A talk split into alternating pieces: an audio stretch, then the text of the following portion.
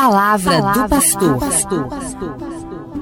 Gente boa, mês dedicado a Maria, mês de maio. Estamos refletindo sobre essa figura ímpar, este mistério profundamente humano, este mistério profundamente divino que é Maria, a mãe de Jesus. E estamos refletindo sobre as verdades proclamadas pela Igreja sobre ela, os dogmas, os dogmas marianos. E hoje vamos refletir mais um deles, o dogma da Assunção de Maria. Você se recorda, né? Maternidade de Maria, virgindade de Maria, Imaculada Conceição. E agora vamos refletir sobre a Assunção de Maria em corpo e alma para o céu. Como vimos anteriormente, cada uma dessas verdades declaradas pela Igreja funcionam como uma seta para nos indicar o caminho rumo a Deus. Maria inspira a nossa vida, inspira a Igreja no seu caminhar, o povo de Deus, porque a sua vida foi totalmente voltada para servir a Deus, servindo ao irmão. O serviço da maternidade foi para a nossa salvação. Maria, em sua humildade, em sua pequenez, assumiu grandiosamente o projeto de Deus e ensina-nos como podemos corresponder amorosamente por todo o bem que Jesus nos fez e nos faz. Então, Maria nos ajuda a ser cristãos, discípulos e discípulas de nosso Senhor Jesus Cristo. O dogma da Assunção de Maria é o último dogma mariano proclamado que foi pelo Papa Pio XII, no dia 1 de novembro de 1950. Então aqui já estamos no século XX. E o que nos diz esse dogma? Nos diz que Maria após concluir a sua vida aqui na Terra, o curso da sua existência, ela foi de corpo e alma elevada, assunta ao céu. Por isso a Assunção de Maria. Cerca de 200 teólogos, pensadores da Igreja, viram nessa proclamação que Maria realizou com perfeição o projeto de Deus sobre a humanidade Ora, de Deus nós viemos e para Deus haveremos de voltar na ressurreição. Maria realizou esta fé, a fé na ressurreição, porque a Assunção é a ressurreição de Maria. Como a doutrina da Imaculada Conceição, também a Assunção tem indireta base na Escritura. Sempre os dogmas nascem da palavra de Deus, de uma forma direta, como os dois primeiros dogmas, ou de uma forma indireta, como os dois últimos dogmas, e a Assunção também. Trata-se da ressurreição, como eu disse, antecipada para Maria, a mãe de Deus. Se ela não tinha pecado e até foi isenta das consequências do pecado original, ela deveria, como Jesus, ter uma vitória completa sobre o pecado. E sua gloriosa assunção, ressurreição, deveria completar essa vitória. Por isso a igreja decretou o dogma da assunção. Maria, como Jesus, morreu. Maria, como o corpo de Jesus, não foi entregue à corrupção. Assim também o corpo de Maria do qual se formou a carne, o corpo de Jesus, não foi entregue à corrupção, não se corrompeu. Como o corpo de Jesus foi transformado, adequado para a ressurreição, também o corpo da mãe deixou o quantitativo que ocupa o espaço, deixou de ser material e foi transformado. Isso que significa a Assunção. As palavras se tornam pobres para explicar esse grandioso mistério, mas nós fazemos o esforço. O que podemos tirar como consequência? para nós cristãos deste dogma da Assunção de Maria? É assim, a esperança, certeza da nossa ressurreição.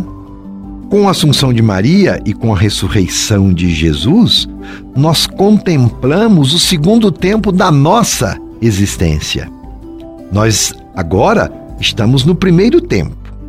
Mas quando nós concluirmos esta nossa passagem pela vida, esta nossa existência, passaremos para o alegre segundo tempo, que é o da eternidade. Que maravilha, não é mesmo? Nós nos pensarmos eternos e que nós não terminaremos a vida num túmulo frio. A Assunção manifesta o destino do corpo santificado pela graça, a criação material participando do corpo ressuscitado de Cristo e a integridade humana, corpo e alma, reinando após a peregrinação da história, após passarmos por esta sofrida vida. Por isso que Maria é imagem e início da igreja do futuro, aquela que existirá no reino dos céus, a igreja dos santos, juntos de Deus, lá nos finais dos tempos, mas que começa aqui e agora, na busca da nossa santificação e da nossa proximidade com Deus. Quem nesta vida se faz próximo de Deus, um dia com ele viverá na eternidade. Quem mais próxima de Deus que Maria, que o acolheu no santuário do seu ventre? Por isso, é claro, ela mora com Deus. Por isso, ela foi assunta aos céus para viver a igreja celeste. Mistério interessante. Seremos como Maria, viu? Assuntos ao Pai na plenitude dos tempos. A vocação humana é para a santidade. Deus nos criou para sermos santos. O nosso corpo, templo do Espírito Santo, nos prepara para o céu. Por isso, olha só, todo cristão deve preservar o seu corpo na expectativa da ressurreição. Infelizmente, muitos ferem o seu corpo e o corpo do outro com uma vida desenfreada, desregrada, desfazendo e destruindo a beleza do corpo, que é templo do Espírito Santo, destruindo a beleza da nossa existência, corpo e existência que são tão preciosos aos olhos de Deus.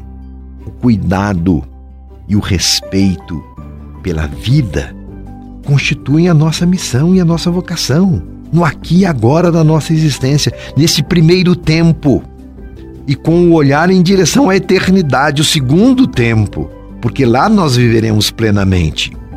Maria antecipa a nossa salvação com a sua assunção.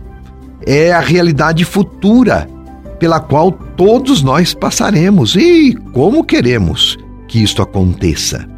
A ressurreição não é para depois, hein? Atenção, é para aqui e agora, pelo compromisso com a vida que se eternizará. Por isso, todo o nosso amor e devoção a Maria. Foi assim também com os santos que buscaram inspiração mariana para seguirem no caminho do bem, para seguirem e não errarem o rumo para Deus. Particularmente quero fazer menção a Santo Afonso Maria de Ligório, Santo Afonso Maria é o fundador dos Missionários Redentoristas, família religiosa da qual eu participo. É, ele foi o cantor das glórias de Maria. Ele tem um livro, aliás, intitulado Glórias de Maria.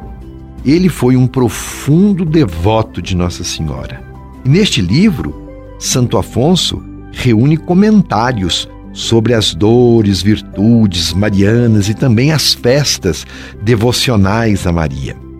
No próximo programa, eu vou refletir com vocês um pouco da espiritualidade mariana de Santo Afonso, o que servirá também para rever os estudos que estamos fazendo sobre Maria e sobre os dogmas marianos. Por exemplo, Santo Afonso fala sobre Maria escolhida do Pai Eterno e também Maria a mãe de Deus Filho, mas isso fica para os próximos programas.